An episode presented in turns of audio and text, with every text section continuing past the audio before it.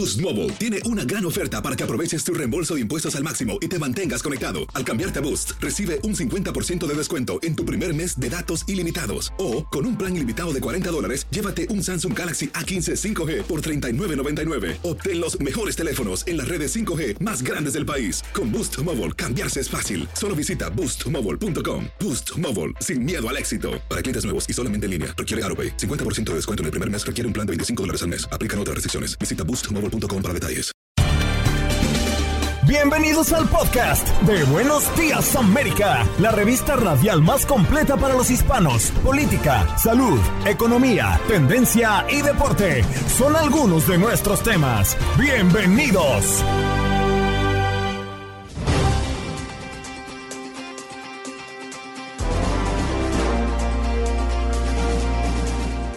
Hoy en Buenos Días América conversamos con Isaías Alvarado, periodista digital de Univisión Noticias, a propósito de que reducen la condena de Nazón Joaquín, consideran liberarlo en diciembre del 2032 y que solo esté preso 13 años.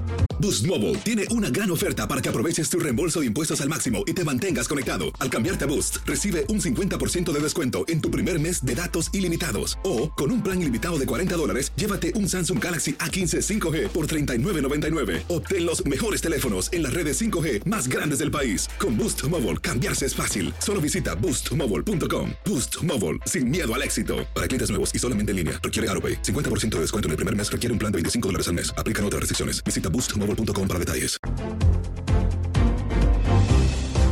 La doctora Elizabeth Delicio, psicóloga y consejera familiar, nos acompañó en Buenos Días América. Y es que tras estudiar el comportamiento de las personas y el uso de las redes sociales, muchos expertos afirman que su uso compulsivo también podría alterar nuestra capacidad para tomar decisiones. El mismo efecto provocado por las drogas y el juego.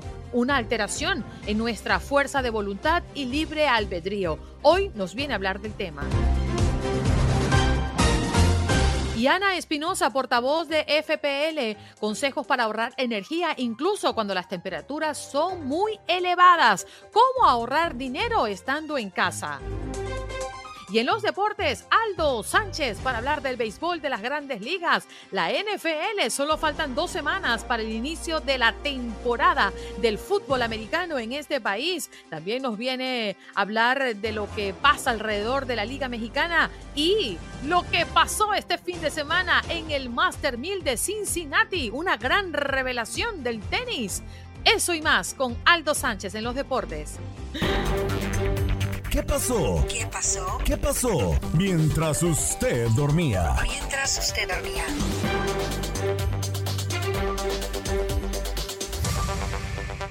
Inundaciones repentinas en parques nacionales dejan una excursionista desaparecida y 150 personas atrapadas. Una mujer de 29 años que formaba parte de un grupo de excursionistas fue arrestada por, perdón, arrastrada por la corriente de Río Virgin en Parque Nacional Sion en Utah, en las cavernas de Carisbat, Nuevo México. 150 personas tuvieron que permanecer eh, nueve horas en un centro de visitantes debido a una gran inundación. Y Estados Unidos no admitirá nuevas concesiones en las negociaciones del nuevo acuerdo nuclear con Irán. Es que la Casa Blanca envió un mensaje de tranquilidad a Israel sobre la solución de las negociaciones sobre el posible pacto nuclear. Patadas y golpes suspenden a tres policías grabados durante una brutal paliza a un detenido. Dos agentes del condado de Crawford y otro oficial de la policía de Mulberry en Arkansas han sido puestos bajo licencia administrativa luego de que viralizó un video de que les ve propinando una brutal paliza a un detenido aparentemente por resistirse al arresto y amenaza a, un, eh, a una tienda. Estados Unidos advirtió a Rusia intentar eludir las sanciones internacionales a través de Turquía. El Tesoro norteamericano detectó maniobras de individuos y entidades vinculadas a Moscú para violar las uh, penalidades impuestas por la liberación de Ucrania. Tres autobuses con inmigrantes llegan a Nueva York proveniente de Texas. El grupo arribó a El Bronx. La mañana de este domingo llegaron a la ciudad aproximadamente 140 hombres, mujeres y niños que llevaban varias semanas tratando de cruzar la frontera. El grupo fue trasladado al Lincoln Hospital en Bronx para recibir apoyo y atención médica. Se investiga a un hombre por manejar una página de compras y ventas de restos humanos en Internet. Se encuentra acusado bajo cargos de abuso de un cadáver y recibir partes humanas robadas. Condenan a 200 meses de prisión al hijo de un traficante por vender armas a cártel de México. Guillermo Gómez Luzcano se declaró culpable por posesión de armas de fuego y tráfico de drogas. Se tiene previsto que sea deportado a México luego de cumplir su condena. Su padre, Gustavo Gómez Valenzuela, también fue sentenciado y era el jefe de la banda. Y la NASA identificó 13 posibles regiones para un futuro alunizaje humano. Estas zonas permitirán un aterrizaje seguro luego de tomar en cuenta eh, criterios como la pendiente del terreno, la facilidad de comunicación con la Tierra y las condiciones de iluminación.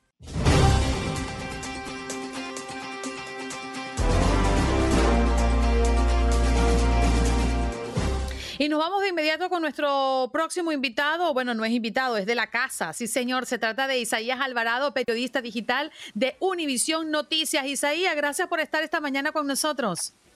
Hola, ¿qué tal? Un gusto estar con ustedes otra vez. Bueno, uno de los temas más sonados eh, se trata de Nazón Joaquín y tenemos eh, como noticia reciente pues que reducen la condena, consideran liberarlo en diciembre del 2023 y solo pues que esté preso 13 años. Esto ha generado muchísima eh, crítica y, mucha controversia además.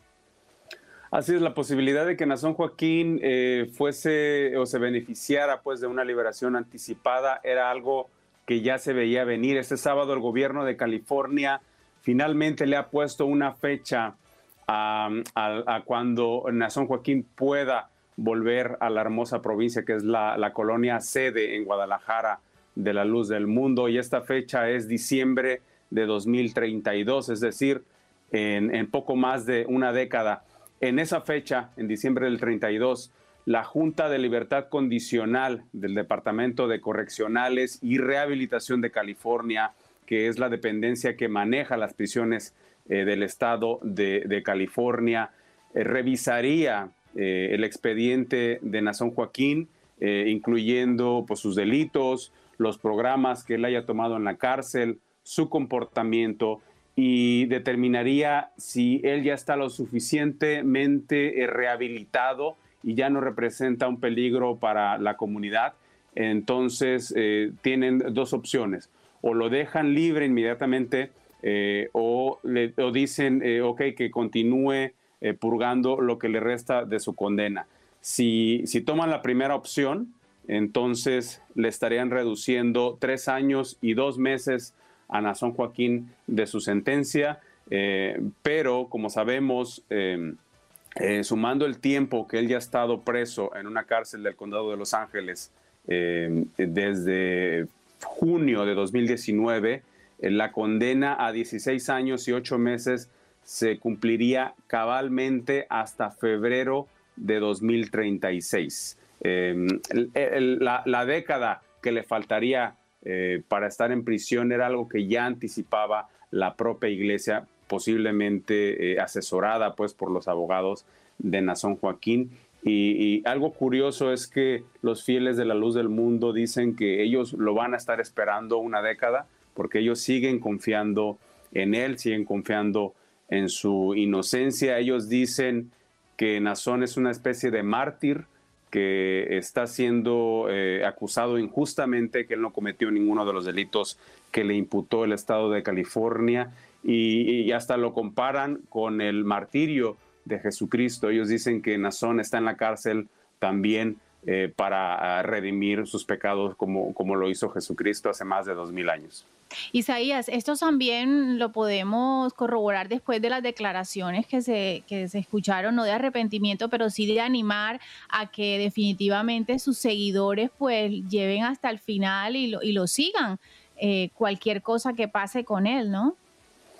Así es, el domingo antepasado, Nazón Joaquín reapareció en un audio que grabaron de una llamada telefónica, tengo entendido que es el segundo audio que, es reproducido en los templos de la luz del mundo. En esta última ocasión ocurrió en la clausura de la Santa Cena, que es la celebración más importante de la luz del mundo.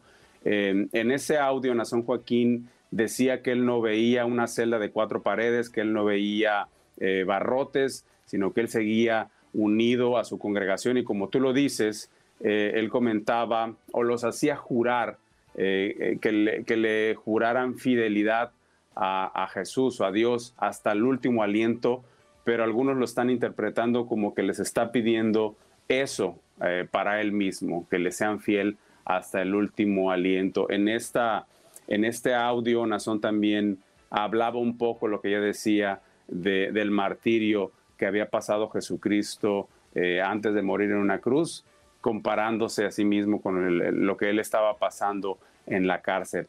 Eh, desde que él eh, fue condenado, no ha reconocido sus, sus delitos ante los fieles, solamente lo hizo ante el juez cuando se declaró culpable, pero ante los fieles él em, decía a través de una carta que se, que se leyó en los templos eh, poco después de, su sentencia, que, que él les pedía cambiar de página a, la iglesia, ya no hablar más del tema y, de alguna manera eh, pues pedirles que, que, los que confiaran realmente en él siguieran en la, en la congregación y quienes tuvieran la duda de que él eh, fuese culpable de lo que lo señalaban, pues que se fueran, que eran libres de irse de la iglesia. Tengo entendido que eh, varios fieles se han estado yendo, incluso desde, desde que a él lo arrestaron y, después de la sentencia muchos más se estuvieron saliendo, según lo que me cuentan exfieles, según lo que me cuentan eh, personas que recién han abandonado la congregación. Ellos eh, dicen que finalmente abrieron los ojos de lo que estaba pasando y decidieron eh, salirse. No ha sido algo fácil, la iglesia controla la información que reciben los fieles, la iglesia tiene canales de televisión, tiene estaciones de radio, tiene decenas de páginas de Facebook, páginas de Twitter, y les ha estado pidiendo a los fieles que únicamente a través de ellos se enteren de lo que ha estado pasando en el caso de Nazón Joaquín, ellos eh, eh, emitían comunicados de prensa después de que pasaba eh, pues cierta información importante en la corte y les dijeron en el último comunicado que Nazón Joaquín se había declarado culpable no porque reconociera sus delitos, sino porque él estaba tratando de evitar un juicio injusto en el que dicen ellos no había evidencia y que solamente querían exponerlo a él, a su familia y a su iglesia y, que si se iba a juicio lo iban a condenar a cadena perpetua y por eso él decide. Eso, no es contradictorio eh, decir eh, soy culpable porque estoy jugando una estrategia para pagar menos cárcel. ¿No es mentirle a la autoridad al final del cuento?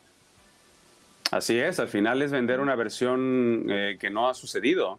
De hecho, eh, uno de los, de los obispos lee esta, esta versión que les acabo de compartir y una de las testigos en la audiencia condenatoria pidió que se, que se escuchara o que se reprodujera ese audio eh, en la corte, se tradujo para que el juez lo escuchara y diciendo, aquí está este pastor que no solo no reconoce sus delitos ante sus fieles, sino que les miente y les dice que ha tomado esta decisión más como una estrategia para que no lo siga flagelando el gobierno de California y tener una, fecha eh, cierta para volver a la iglesia.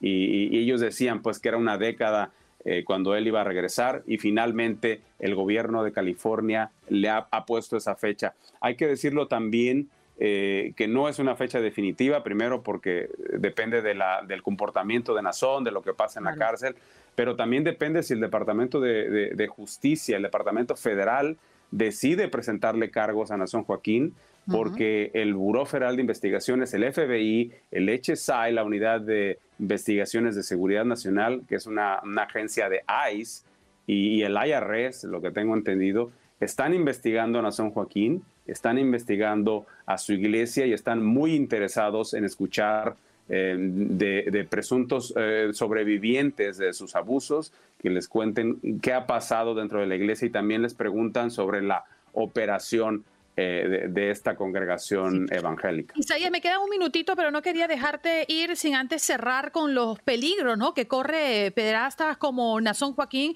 en una prisión estatal de California, porque ya se han manifestado con relación a esto. Es posible que esté, que esté en una unidad especial en, la cárcel estatal donde lo coloquen, ahora está en North Kern, y de hecho es posible que lo coloquen en una unidad incluso más separada para que no lo extorsionen o no, no, le quieran hacer daño por los delitos que ha cometido y en ese lugar estaría hasta 23 horas al día en una celda, lo cual ampliaría o haría más duro el castigo que él ya está eh, cumpliendo. Claro, Isaías, queremos agradecerte estos minutitos que has compartido con nosotros y con nuestra audiencia de Buenos Días América de Costa a Costa. Un abrazo para ti, feliz inicio de semana. Un gusto. Un gusto, un abrazo, cuídense mucho. Seguro, ahí está. Isaías Alvarado, periodista digital de Univisión Noticias, acompañándonos en Buenos Días América, hablando, bueno, de los peligros que representan eh, el traslado y el nazón, Joaquín, en una prisión estatal de California, pero también estábamos conversando un poco desde más temprano los beneficios de los cuales estaría gozando eh, Nazón, eh, Joaquín García.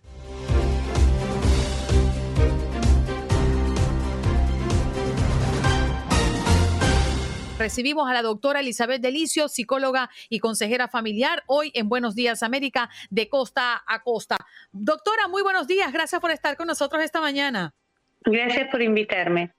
Bueno, temas que a nosotros como padres nos afectan, ¿no? Y, noticias como las que hemos visto recientemente, una niña hispana, por cierto, que tenía nueve años, murió intentando un desafío de TikTok y su familia demanda a la red social. También lo hemos visto fuera de estas fronteras, un joven británico que muere decapitado por las mm, palas de un helicóptero mientras insistía en hacerse un selfie. En fin las redes sociales están en medio de estas nefastas y terribles noticias.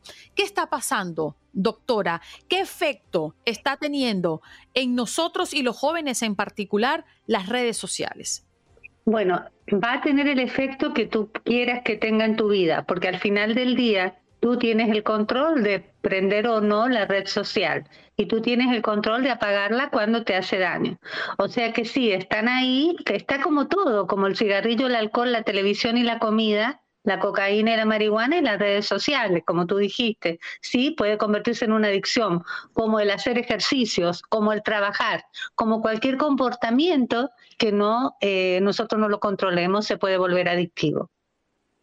Doctora, en el caso de los menores de edad, ¿cómo podemos ayudarlos a controlar el uso de las redes sociales o en este caso los selfies y sentirse mm, eh, más aceptados por la sociedad, por sus amigos, por su grupo, si es que tienen más likes y si es que tienen pues más retos y seguir este tipo de tendencias?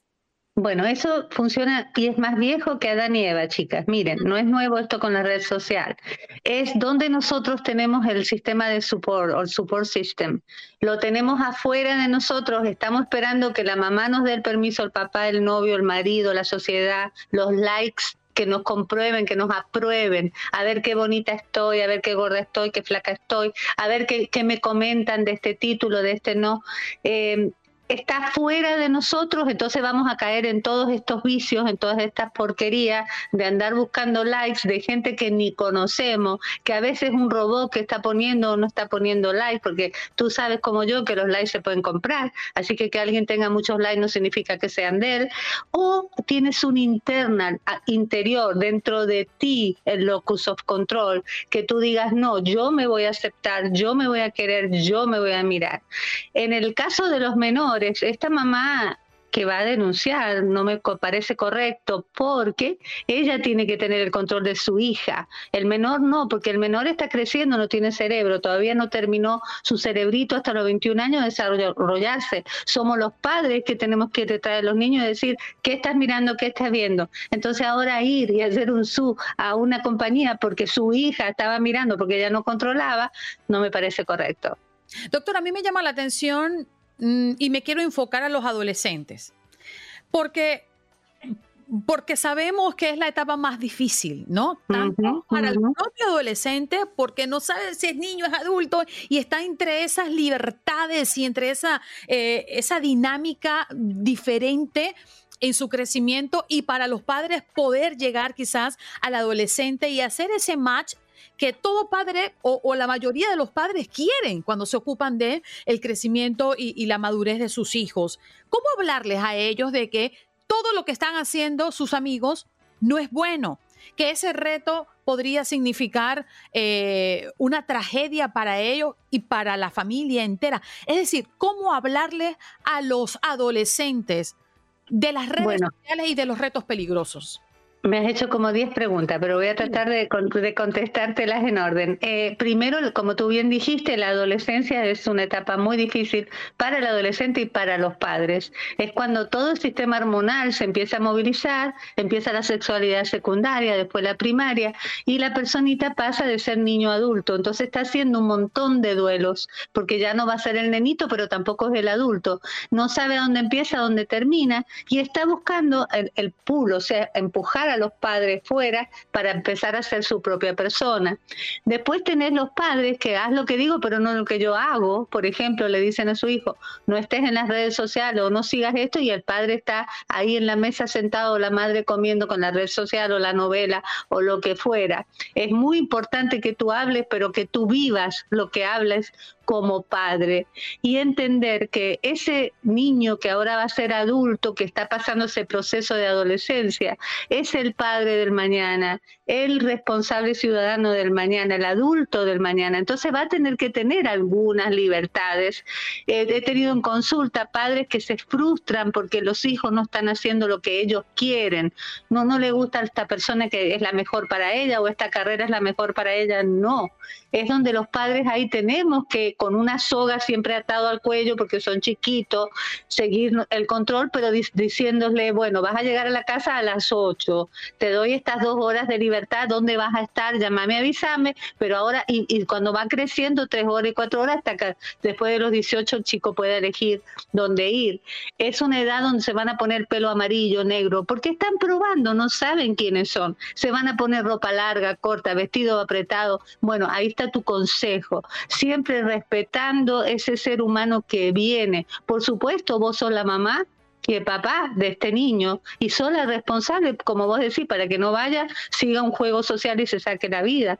Entonces poniéndole límite, controlándole, sentándote a hablar, pero por, por sobre todas las cosas viviendo lo que vos hablas. Ah, hijo, no fumé con un cigarrillo en la boca. ¿Y cómo trata la rebeldía, eh, doctora, en ese aspecto? Porque sí, llegueme a las 8 o llegueme a las 10, te estoy dando dos horas más, pero para ellos nada es suficiente. cuando llega le sacas la...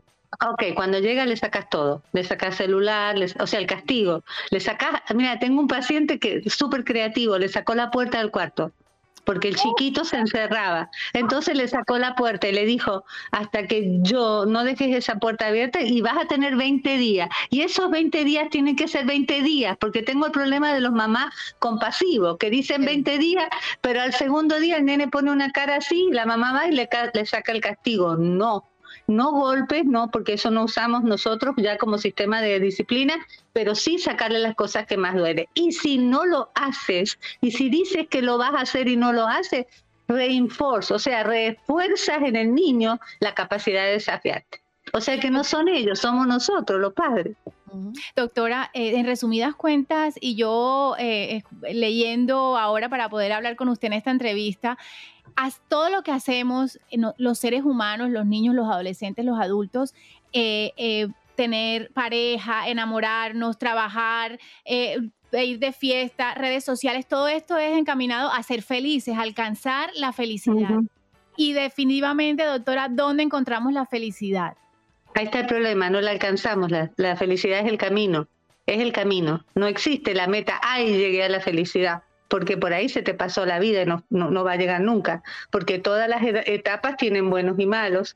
Es aprender del logro del cada día. La felicidad está hoy, cuando te levantás y te conformas contigo mismo, cuando estás feliz contigo mismo, cuando estás haciendo los deseos de tu corazón. Por supuesto, el camino va a variar de acuerdo a tu raza, tu genética, tu país, tus padres, ¿ok? Va a ser diferentes caminos de felicidad. Para, para uno el camino de felicidad, como para mí, sería bajar 10 libras, chicas. Necesito llegar a ese camino, pero no voy a esperar a bajar las 10 libras. A cuando baje una libra, voy a celebrar que estoy en el camino a esa meta y voy a ser feliz porque hoy bajé una libra. ¿ok? Ahora, si subí un kilo, me voy a amargar porque no cumplí con mi propia meta, me, me engañé yo misma, ¿me entienden? Pero no hay una meta de la felicidad, pero es correcto que el sistema de psicólogos que hicieron las propagandas allá en los 60, cuando empezó el televisor, es que decían que si vos fumabas este cigarrillo o andabas en este auto o tenías 90, 60, 90, ibas a ser aceptada, por lo tanto ibas a ser feliz. No existe. La felicidad es un estado tuyo, contigo mismo. Ni siquiera tu marido o tu mujer te puede hacer feliz. Vos te haces feliz contigo mismo. Y es encontrar el camino de llenura. ¿Qué te gusta a ti? ¿Quién eres tú? Y hablando de los adolescentes, que hoy es un buen tema, me encantaría poder gastar más tiempo con ellos, es donde vemos que los padres frustrados quieren imponerles a sus hijos los sueños de ellos, que ellos no cumplieron. Yo tengo gente, yo soy pianista, y me decían, enseñé piano a mi hijo porque es hermoso. Y el niñito me quería pegar porque odiaba el piano. Y me tocaba decirle a la mamá, señora, su hijo no va a ser un pianista porque no le gusta, quiere que le clase a usted. No, no, porque yo ya no tengo tiempo, soy vieja, soy... No, usted sí puede, sí puede. A los 40, 50, 60, lo que te quedó inconcluso, siempre podés. Mm. Doctora, su mejor mm, recomendación para los padres que hoy están viviendo y afrontando las redes sociales y sus hijos. Eh, la aceptación, usted ha usado esta palabra muchas veces en esta conversación y creo que se centra muy bien en lo que buscan los muchachos hoy por hoy y bueno, creo que todos al final del cuento. La aceptación. Si no tienes redes sociales, si no tienes suficientes likes, entonces tú no eres nada cómo le hablamos a los hijos y denos sus mejores recomendaciones. Bueno, eh, la adolescencia es una etapa donde ellos están buscando la aceptación porque acuérdense que no tienen definida su personalidad, todavía no saben quiénes son, están buscando qué van a hacer, cómo lo van a hacer. Y es la etapa donde el, el adolescente, el niño que va pasando esta adultez, empuja a los padres. Entonces sí va a buscar la aceptación de los amigos. Para ellos las palabras de los amigos es santa y los padres somos tontos, tarados, viejos, anticuados, estamos desubicados de otra época. Entonces es muy normal que esto suceda. Es sentarte a hablar con tu hijo. Vos como mamá o papá si estás perdido, que no sabes qué hacer porque no entiendes nada de lo que le pasa a tu hijo, estás en otra sociedad porque nos toca a los hispanos haber inmigrado de otras sociedades más patriarcales y estar en esta ciudad que es más egocéntrica, más ególatra, más yo tengo, yo soy, y todos tienen valores, y nosotros los latinos, como que los padres tenían mucho poder, estamos reperdidos como padres. Bueno, nos toca educarnos, leer, estudiar, venir a buscar la ayuda profesional, sentarte a hablar con tu hijo, preguntarle qué te gusta, quién sos. Ah, mamá, me quiero poner, quiero salir topless mañana en la playa. No, hijo, eso no te lo voy a permitir por esto, por esto, por esto. Hasta los 18. Después de los 18 vos podés hacer lo que quieras. Mamá, voy a salir y ah, dame el auto, dame la plata. No, estas son las reglas de la casa. Acá, acá todos limpiamos, todos lavamos, aunque haya empleada doméstica, aunque sea millonario, aunque los puedas pagar cinco empleadas domésticas, tu hijo se tiene que hacer la cama, limpiar su baño, armar su ropa, dejate de resolverle la vida al niño porque mañana es un adulto que va a esperar que la esposa o el marido le resuelva la vida, porque estamos creando el ser humano del mañana.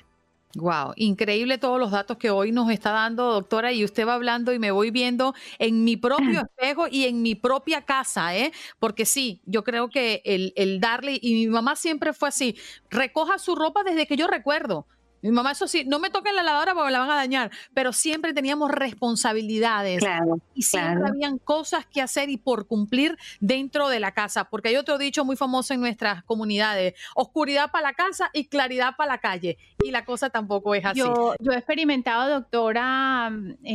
45 em, segundos, Tatiana. Fui a, donde una eh, psicóloga americana y le dijo a mi hija que yo le exigía mucho, mucho, mucho, porque como yo era inmigrante, tenía que ir eh, dos pasos más adelante que los americanos para poder igualarme. Oh. ¿Cómo toma eso? Bueno, porque no porque seas psicóloga y tengas un título estás sana en la cabeza. También tenés que medir dónde está la psicóloga, porque cuando nos dan el título no nos miden la salud mental, aunque nos están viendo ahí en la universidad. Pero sí, tenés razón, está muy mal. Primero te discriminó, te bajó delante de tu hija, te sacó poder de madre, muy mal, pésimo, tenías razón. Salí corriendo y buscaste a psicóloga. Esa no te sirvió. Muchas gracias, doctora Elizabeth Alicio, con nosotros.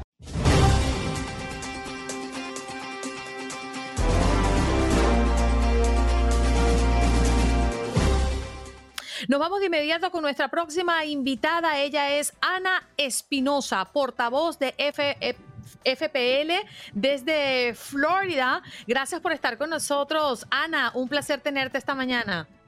Un placer estar aquí, gracias. Oye, qué calor. Y no solamente en Florida, sino en muchos estados de hace semanas atrás están experimentando olas de calor. El calor está allí, persiste y eso está directamente relacionado con nuestro bolsillo. ¿Por qué? Porque los aires acondicionados, por ejemplo, trabajan mucho más y cuando los aires acondicionados trabajan mucho más, pues se requiere de más energía y eso, mira, hay que pagarlo. Ahora, Ana, tú estás aquí con nosotros para hablarnos de esos, de esas alternativas que tenemos nosotros para ahorrar energía, incluso cuando las temperaturas están muy elevadas. Sí, a mí siempre me preguntan, ¿ustedes están subiendo los precios? Y les digo, no, es solo porque tu aire acondicionado no para de funcionar. Eh, agosto es cuando vemos los precios más altos y es porque ese aire acondicionado está funcionando durísimo. Y el costo del aire acondicionado hace 50 a 60% de tu ah, cuenta. Entonces, si tú estás haciendo cambios como asegurándote que las luces están apagadas, eso de verdad en el monto del dinero no está haciendo mucha, mucho cambio, pero cuando estás hablando de subir la temperatura del aire acondicionado, ahí es que sí vas a ver los ahorros. Entonces, yo sé que hace calor, pero si el punto es ahorrar dinero en este momento, puede ser que nos tenemos que hacer mejores amigos con nuestros ventiladores de techo. Y, subiendo el aire acondicionado, nosotros ah, recomendamos 67 porque ahí vas a ver lo más um, savings. Va a ser como 12 dólares al mes en ahorros si te estás subiendo al aire a 77, 78. Ahora, por cada grado que subas el termostato de 72 hacia arriba, vas a ahorrarte de 3 a 5% con cada grado en los costos de enfriamiento. Entonces yo lo que le digo a las personas es, si, si eres una persona que le encanta estar en una casa fría, es sube el aire un poco, pero cuando estés en un cuarto, prende el ventilador de techo y eso va a hacer sentirse tres grados más frío de lo que está en ese cuarto. También asegurándote que el aire acondicionado, que estés cambiando el filtro cada mes. Yo lo que hago es que cada vez que viene mi cuenta, cambio el filtro, aunque sea uno de esos de, más, de los filtros más baratos, es porque el aire no, el aire acondicionado, el sistema no está funcionando tan duro para que pase el aire alrededor del filtro.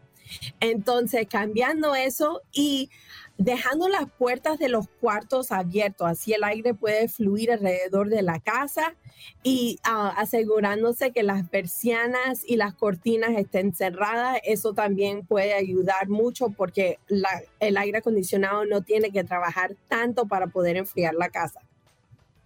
Ah, gracias por estar aquí esta mañana, Ana. O sea, vamos a enumerar para que la gente le quede claro cuáles son esos, esos tópicos para mantener la temperatura adecuada en casa. Cerrar las ventanas y persianas, poner el aire acondicionado en una temperatura óptima de 67 grados hacia arriba, ¿no? Hacia los 72 más o menos entre, entre 74 y 78 vas a ahorrar dinero. Perfecto. Tener ventiladores en casa que ayudan a, mover el aire. Y además. Pero cuando tú estás en el cuarto, porque dejándolos prendidos cuando no estás, los ventiladores enfrían a las personas, no a los cuartos. Ok, perfecto. Solo apagas cuando te vayas del cuarto, pero cuando estás en el cuarto se va a sentir 3 grados más frío. A ver, Ana, hay muchas personas que dicen, me voy de viaje y lo apago, o eh, eh, voy a estar el fin de semana fuera y lo apago, pero muchos tomamos como opción no hacerlo porque nos han indicado que el arranque, eh, cuando enciendes el aire acondicionado, jala demasiada energía. ¿Cuál es tu recomendación? ¿Apagamos o no apagamos el aire?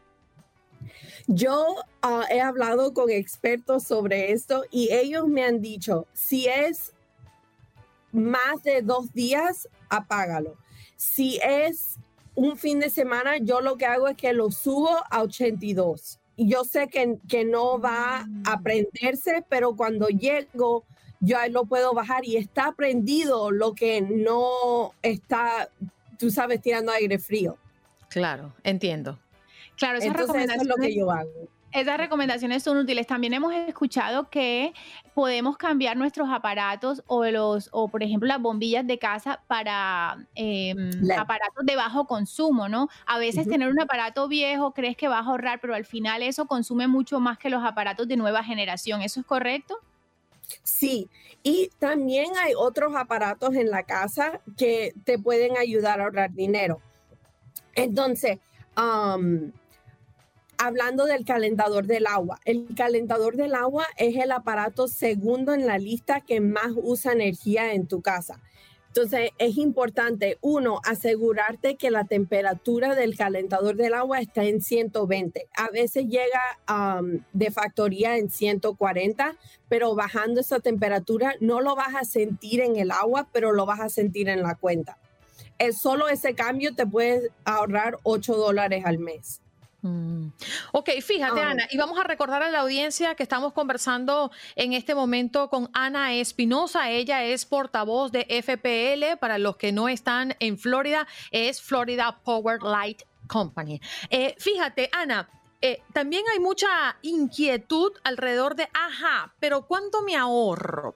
Si nosotros mm, promediamos eh, quizás meses de temperaturas no tan altas versus agosto, que es el mes más caliente y que, y que más consumimos energía, ¿cuál es el, incremento aproximadamente en porcentaje puede ser? O si puedes tener algún ejemplo que, que, nos grafique mejor la situación.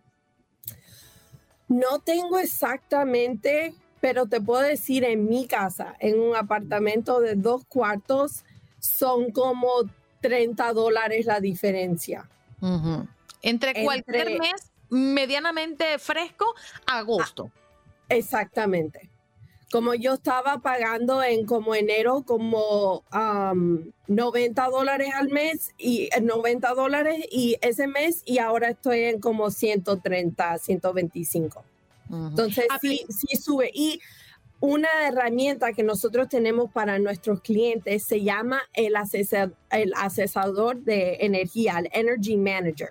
Y ah, se puede encontrar en fpl.com diagonal toma control y es increíble porque te deja ver exactamente qué en tu casa te está costando dinero y cuánto dinero te está costando eso. Entonces te lo te dice, enfriamiento te cuesta 59% y son 54 dólares al mes. Calentador de agua es 14% y son 12 dólares al mes. Y así yo veo, ok, puedo subir el aire un poco, voy a lavar la, la, ropa con agua fría, que eso ayuda muchísimo. Lavando la ropa con agua fría es a veraje 10 centavos y con agua caliente es un dólar. Entonces, mm. lavando la ropa con agua fría es, un cambio que te puede ahorrar, dependiendo si eres alguien que lava mucha ropa. Ana, pero eso que nos comentas es una aplicación o es un aparato? Es una aplicación en el ah. teléfono o en, ah, o en la página de web. Se puede encontrar de ah, cualquier forma si eres cliente de FP. Yo lo he visto y, y efectivamente el aire acondicionado es lo que más pecha sobre mi factura. No, y no, no conocíamos a Andreina, por ejemplo, y no tenía ni idea lo del agua caliente en la ropa y uno creía que el agua caliente pues ayuda a, a, matar bacterias. Incluso cuando te puedo decir que cuando llegó la pandemia a todos se nos incrementó la luz, el agua, todo y nunca tuvimos en cuenta o las aplicaciones que podíamos usar para, para nosotros mantener la energía de casa estable. Incluso he visto que en otros estados también ofrecen las empresas de energía una tarifa plana todo el año, o sea que pagas lo mismo durante todos los meses. ¿Esto crees que puede ser eficiente también?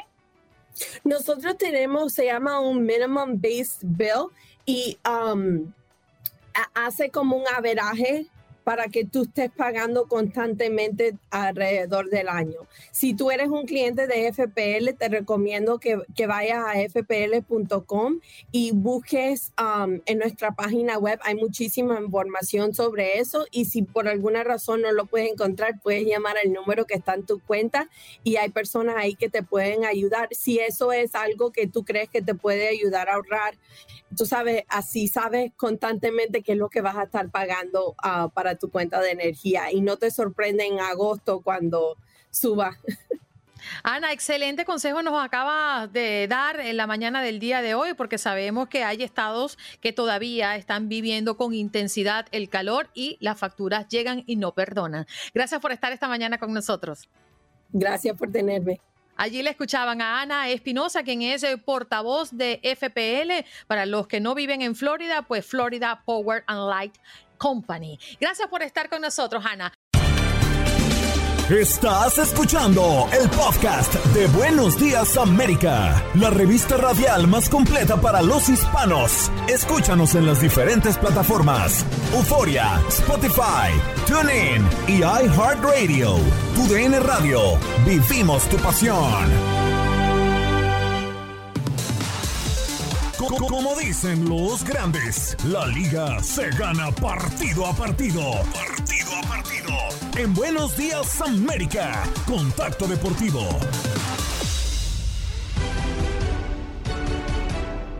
Muy buenos días, Aldo Sánchez. Espero que tengas un buen inicio de semana. ¿Qué tal?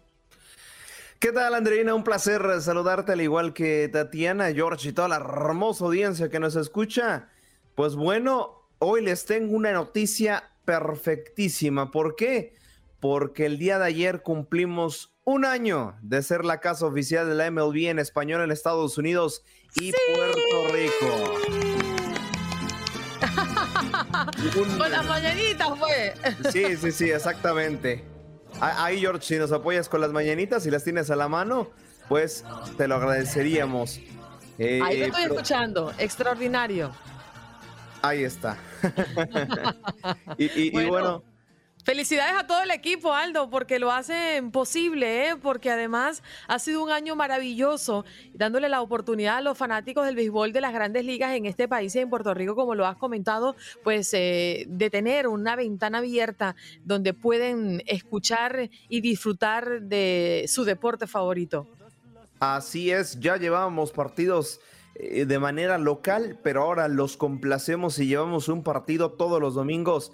Y bueno, un extraordinario equipo de trabajo, el Beto Ferreiro, eh, Luis Quiñones, Jesús Eduardo Acosta, quienes les llevan pues prácticamente eh, las narraciones, ¿no? De cada fin de semana. Perdónenme si olvido de alguien, pero bueno, todo el equipo de trabajo de TUDN Radio, pues bueno, son, hay que darles un aplauso por, por cada, ¿no? Cada domingo que han llevado. Ya cumplimos un año de ser la casa oficial, reitero, y, lo festejamos, lo festejamos de muy buena manera porque tuvimos el clásico, el clásico de las ligas menores. Y es que los Orioles de Baltimore terminan por imponerse 5 por 3 a los Red Sox en este domingo de Grandes Ligas, en un partido que la verdad, eh, pues prácticamente la octava entrada fue donde nos regalaron mucho pero mucho, mucho buen estilo de juego. Y en otros resultados también, los Dodgers le ganan 10 a 3 a los Merlins de Miami y en un partido sumamente cerrado, creo que fue de los más cerrados de esta semana, los Padres de San Diego le ganan 2 por 1 a los Nationals de Washington y en una feria de carreras los rookies terminan eh, por perder 8 a 9 frente a los Giants de San Francisco al igual que los eh, cerveceros de Milwaukee que se imponen 5 por 2 a los Chicago Cubs. Dejando en cero a los Twins, los Texas Rangers se imponen 7 a 0 nada más. Y para terminar dando el repaso. Y los Yankees dejan un poco su mal eh, bache porque le ganan 4 por 2 a los Toronto Blue Jays, al igual que sus eh, vecinos de la Gran Manzana 10 a 9. Los Mets terminan por imponerse a los Phillies de Filadelfia. Y para finalizar con los resultados más destacados, los Houston Astros en un partido sumamente parejo también se imponen 5 a 4 frente a los Braves de Atlanta. Y tenemos noticias, tenemos noticias con un grandísimo jugador como lo es Albert, Albert perdón, Pujols. que, eh, pues bueno, le comentaban en conferencia de prensa, oye, ¿te emociona llegar a los 700 cuadrangulares? Estás muy cerca de conseguirlo. Y él muy mesurado, que sin muchas eh, declaraciones eh, estrepitosas, pues dice, de cualquier manera me voy a retirar. Así que, pues bueno, ¿qué pasará con Pujols de lo que queda la temporada? Pues bueno, es un jugador que tiene extraordinarias cualidades y, dice, la verdad es que me voy a retirar, no importa si termino conectando 693, 696, 700, lo que sea, declaró el jugador de los Cardenales de San Luis. Y, y, de hecho, incluso, ¿no? También aprovecha para, para bromear un poco con la audiencia y dice, si me dijeras 22 años atrás que estaría tan cerca, yo te habría dicho que estás loco. Mi carrera ha sido increíble, o sea que no le importa si llega a ese récord de 700 porque es un club muy exclusivo de la MLB, hay que decirlo. Él se quiere retirar, él siente que ya aportó mucho al equipo, que ya aportó mucho como tal a la liga y creo que tiene razón, creo que tiene razón a pesar de que llegue o no a las 700 eh, cuadrangulares, creo que su carrera ha sido destacada ha sido un grandísimo personaje dentro del MLB y, a pesar de que llegue o no, pues la verdad es que vendría de más. El promedio de bateo que tiene es de punto .186 y eh, un contraste de, 3, eh, de punto .381 ante los que no son zurdos naturales. Así por lo menos va la temporada de eh, la MLB. Eh, para Albert Pujols, que ya, él ya está pensando en el retiro. Vamos a ver si estos Cardenales les alcanza les alcanza para clasificarse a la siguiente ronda y que pues por ahí no jugar sus últimos playoffs de MLB. Ojalá que pueda alcanzar ese número redondo en cuanto a jonrones, Aldo, y no quede como jugadores que se han quedado prácticamente a muy poquito de alcanzar números redondos, como fue en el caso de Andrés el Galarraga, ¿no? Que quedó con 399 honrones de por vida en las mayores, le faltó solo uno para llegar al club de los 400. Hay tan siquiera nada más registrarle un partido de despedida oh. para que diera un cuadrangular más, pero sí, eh, es, es, una marca importantísima. Es que llegar a 700 cuadrangulares no es nada fácil. Pero, pues a Puyol dice, pues yo ya lo hice bien, ya para qué llego a los 700. Y si los tengo, bueno, si no, pues ni modo. Bienvenidos al octavo arte, bienvenidos a este segundo bloque de eh, lo que viene siendo contacto deportivo. Y como siempre, les tenemos la información actual de lo que sucede en este medio. Y bueno, vamos a repasar un poquito de lo que pasó en el Masters de Cincinnati, un torneo que, bueno, eh, terminaba por ser algo peculiar porque Rafael Nadal estaría siendo eliminado en la ronda de 32 avos de final, o sea, en las primeras rondas, ni siquiera los octavos llegamos para que el español terminaran por eh, despedirlo del torneo.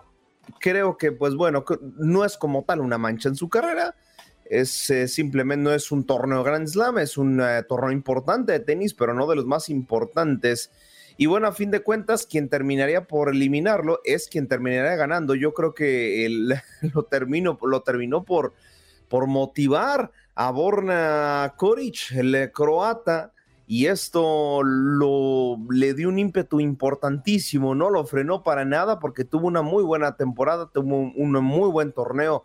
Y bueno, en esta final frente al eh, griego Stefano, perdón, Stefano Sisipas, termina por llevarse el C2 a sets a 0, termina por llevarse Borna Koric, ni siquiera le dio chance al griego de poder remontar como tal la marca. En el primer set estuvo sumamente parejísimo eh, lo que viene siendo este partido, pero ya para el segundo, Borna Koric termina por llevárselo de calle. En el individual femenino también tuvimos una muy buena actuación de la francesa Caroline, Caroline García frente a Petra Kiftova. La de República Checa, aquí pasó, pues bueno, no algo muy similar a, lo, a la rama varonil.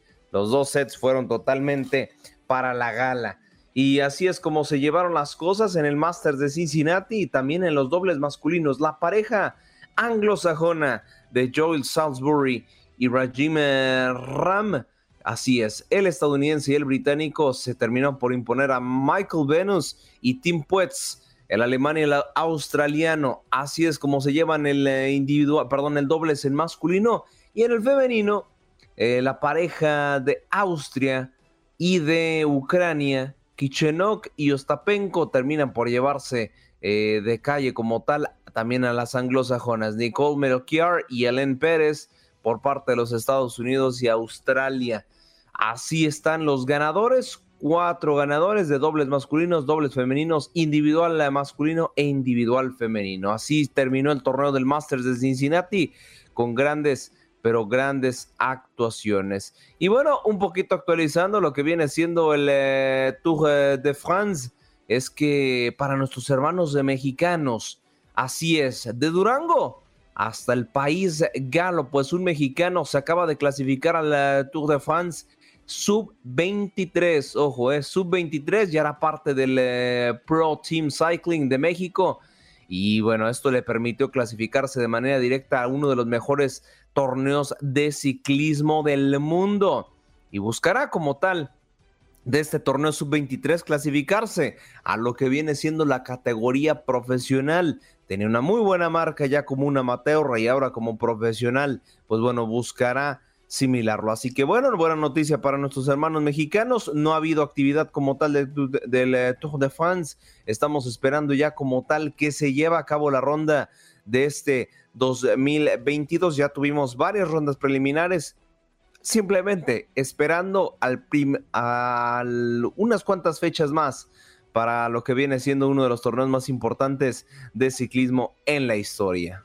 Allí está, increíble. Y con el tema con el que comenzaste, Aldo, creo que ha causado mucha sensación este muchacho, este tenista, que estando ubicado como el 152 del ranking del ATP, se convierte así en el eh, jugador de tenis con el ranking más eh, elevado que gana al menos un, eh, bueno, este torneo de Cincinnati específicamente. Pero es increíble lo hecho por este muchacho. ¿Cuántos top 35? Creo que fueron seis rivales del top 35 que tuvo que vencer para poder coronarse en este Master 1000 de Cincinnati.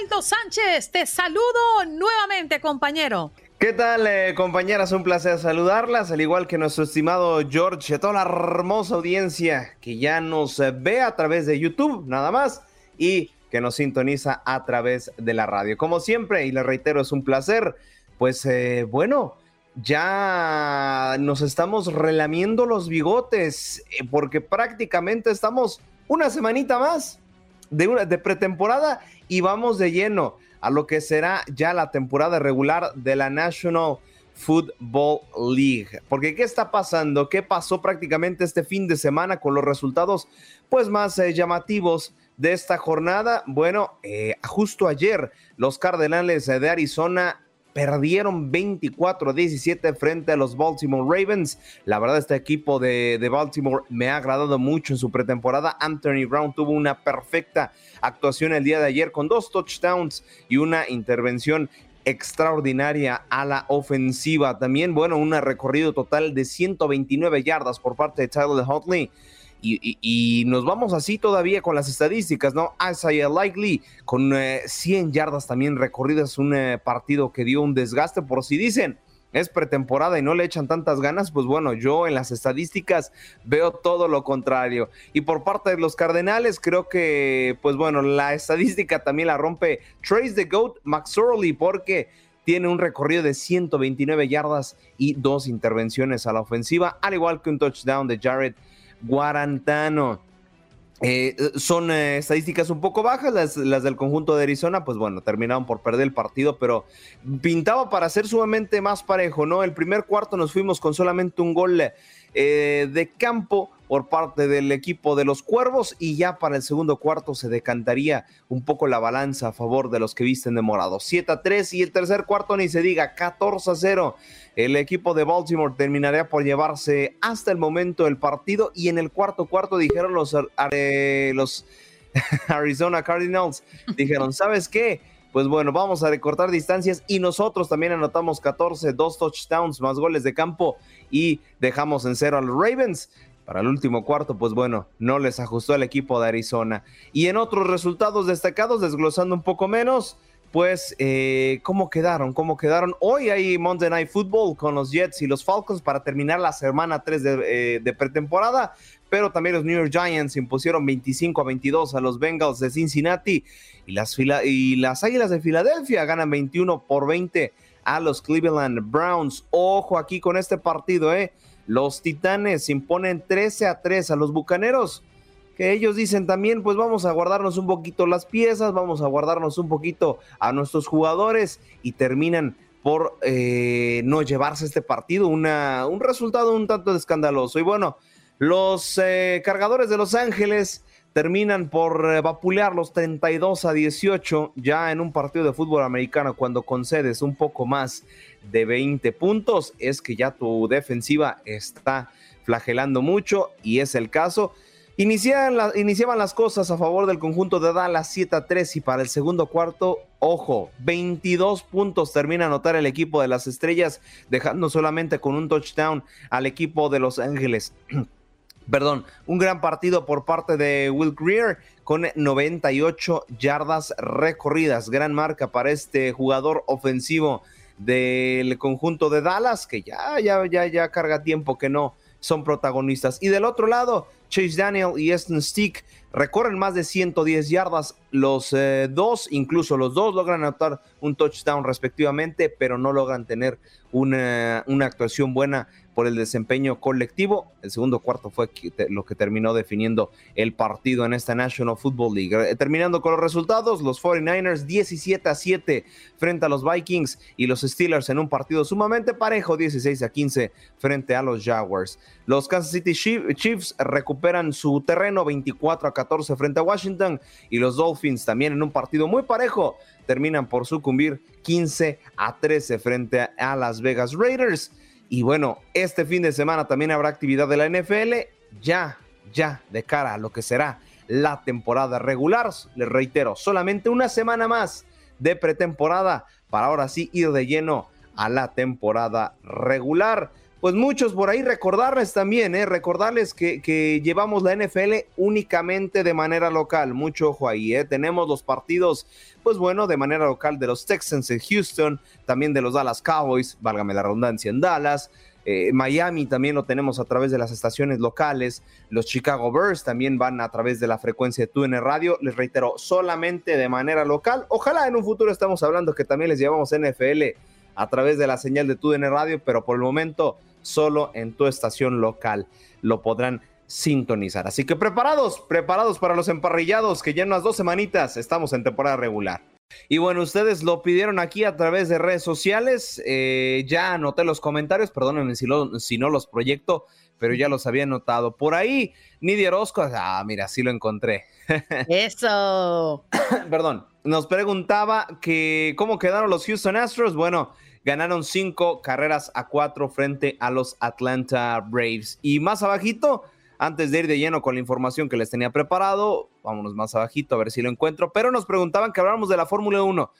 Al momento, mi estimado, mi estimada, eh, no hay actividad de Fórmula 1, se están preparando, están listos a lo que será el próximo premio de esta Fórmula 1. Y bueno, ¿dónde será? Bueno, será nada más y nada menos que el Gran Premio de Bélgica este fin de semana en eh, punto de las 9 de la mañana, tiempo del este, eh, para llevarse a cabo este, perdón, este gran premio. Ya todo listo, todo preparado, ya vamos a irles actualizando las carreras previas a lo que será esta corrida. Pero bueno, eh, lo prometido es deuda. Vamos a checar un poco de lo que fue la jornada de la Liga MX con, bueno, una goleada estrepitosa. Pero antes que nada me gustaría decirles que este segmento In the Zone, presentado por AutoZone, Get in the Zone con AutoZone, las Águilas del América terminan por imponerse siete goles a cero al conjunto de la máquina cementera de la Cruz Azul.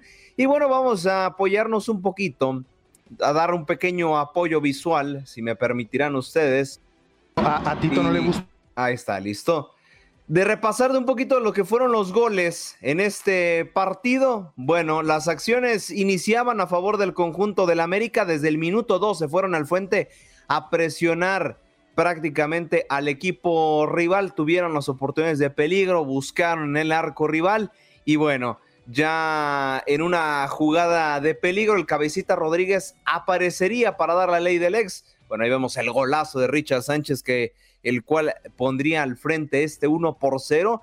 Y más adelante, más adelante vendría también una gran jugada elaborada, pero bueno, Richard de pierna zurda deja sin posibilidades al arquero jurado para irse al frente en este partido. Y unos cuantos eh, minutitos después, unos minutitos después, llegaría el 2 por 0 a favor de los, eh, de los azulcremas, ¿no? Un gran gol del cabecita Rodríguez que ya les comentaré. Aquí está la jugada. Para los que nos están viendo en el YouTube Live, bueno, desborda por el sector de la izquierda Henry Martin, se queda mano a mano, suelta un pase filtrado y con esto el cabecita logra definir ya de pierna derecha. Y también yo me quiero quedar con un eh, tremendo golazo prácticamente de Diego Valdés, uno de los refuerzos estrella del conjunto azul crema, de tiro libre, se provoca una expulsión al buen Vaca de pierna derecha Iba con tanta potencia la disparo, el disparo, perdón, que Jurado trató de atajar la pelota, se lanzó a su costado de la derecha, pero reitero, iba con tanta potencia el disparo que simplemente no pudo frenar la pelota. Bueno, el, partido fue totalmente posesión del América, ya aquí el Cruz Azul lo veíamos cabizbajos, ya sin posibilidades como tal de poder remontar algún marcador y vamos a repasar ya, para no alargarnos mucho en la última anotación, en donde se reclamaba un fuera de lugar, simplemente por el sector de la derecha desbordan y bueno, vencen al arquero jurado para poner el 7-0. Es la mayor goleada del América al conjunto del Cruz Azul en la historia. La máxima goleada había sido un 5 por 0 y bueno, ya terminó siendo un 7 por 0, reitero, la mayor goleada en la historia por parte del conjunto azul crema hacia el Cruz Azul. Otros resultados de la Liga MX, bueno, las Chivas, las Chivas por fin ganan. En la primera división le terminan pegando 4 por 0 al conjunto del Necaxa y llegarán eh, motivados a excepción de lo que pasa el martes frente al conjunto de Rayados. 0 por 0 el clásico regio y también Atlas Puebla terminan empatando a un gol. La sorpresa de la jornada, Santos vapulea 5 por 1 a los Pumas y el Atlético de San Luis 1 por 0 termina por imponerse al Toluca. Yo con esto les quiero decir que comienza con fuerza en AutoZone, donde tienes soluciones para tu batería, como pruebas, cargas gratuitas y baterías de reemplazo que se acomodan a tus necesidades. Esto es lo que hace AutoZone, el destino número uno para baterías del país. Get in the zone, AutoZone. Gracias, Aldo. Nos reconectamos el día de mañana. Claro que sí, mañana con mucha más actividad. Hoy, hoy, era lunes de resaca deportiva y no lo dije, pero bueno, yo no me tenía que ir sin. Nunca es tarde. Este... ¿Mande? Nunca es tarde. Nunca es tarde, exactamente. Así que bueno, nos seguimos escuchando y viendo mañana. Gracias por acompañarnos en nuestro podcast. Buenos días América. Y recuerda que también puedes seguirnos en nuestras redes sociales. Buenos días AM en Facebook y en Instagram. Arroba Buenos días América. AM. Nos escuchamos en la próxima.